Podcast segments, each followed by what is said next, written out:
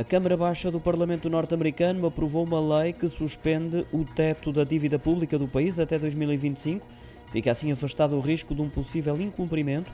Mesmo com a oposição de vários conservadores, a aprovação foi obtida com 314 votos a favor e 117 contra. Um facto assinalado através de comunicado pelo presidente dos Estados Unidos, Joe Biden, diz que foi dado um passo essencial para prevenir o primeiro incumprimento da história quanto ao pagamento da dívida pública, um desfecho que poderia ter consequências devastadoras para a economia norte-americana e global, porque é número um a nível mundial, sendo o dólar a moeda de referência. Este projeto de lei vai ainda ser submetido à aprovação dos senadores. Só depois disso, e se tal acontecer, seguirá para a Casa Branca de forma a ser assinada por Joe Biden.